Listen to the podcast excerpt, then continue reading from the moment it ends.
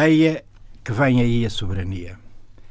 Na abertura de mais uma Assembleia Geral das Nações Unidas, o prato Donald anuncia a sua nova ordem. Ele acredita na matilha raivosa das nações. Alguns estudiosos, sem nenhum desprimor, tentam enquadrá-lo no isolacionismo jacksoniano, um dito iluminado presidente americano de outras eras, como se diz no fado. Mas isso é muito elaborado. Cai na armadilha da normalização da mais perigosa e ridícula das figuras que alguma vez se sentou na sala oval. O prato Donald só conhece a piscina pejada de moedinhas de mar a lago. E com que dondocas ele se dá? O prato Donald vai às Nações Unidas acabar com ela. As Nações Unidas. E mente. Nem sequer como Pinóquio. Porque não há nele pinta de ética como na personagem que Carlo Collodi criou. Não lhe acrescenta o nariz.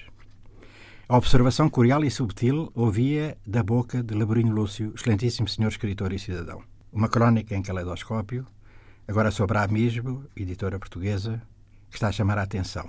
E não é de agora.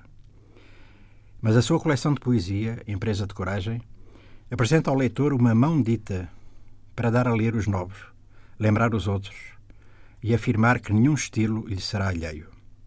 Histórias para Meninas Distraídas, de Liliana S. Ribeiro, capa de José Barrias. Tratado, de Luís Carmelo, uma robusta surpresa, capa de Pedro Proença. Não é grave ser português, de João Rios, capa de Pedro Pousada. Privilégio de penumbra, poemas e colagens do espanhol Felipe Benítez Reis. Um design na mousse, um arremedo de artesania para objetos que costumam ser preciosos. Na outra banda dos oceanos, a sul, no Índico, a Cavalo do Mar também não desiste e publica, em parceria do Objeto Livro, Mabate Pedro e António Cabrita, Ocapi, Bonde, uma artesania ou consagrado ofício, ata de coragem em terra arrojada de contingências, sendo a maior delas a companhia de heróis que enxameiam o espaço público e os tronos e decapitações.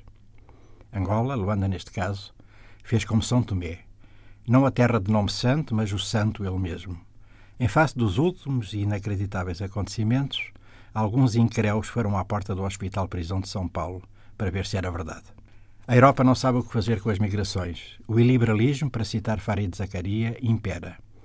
Anda um barco à deriva. Continua a morrer-se no Mediterrâneo. Macron, na Assembleia Geral, puxa dos galões e da Revolução Francesa e responde ao perigoso e nécio discurso do prato Trump.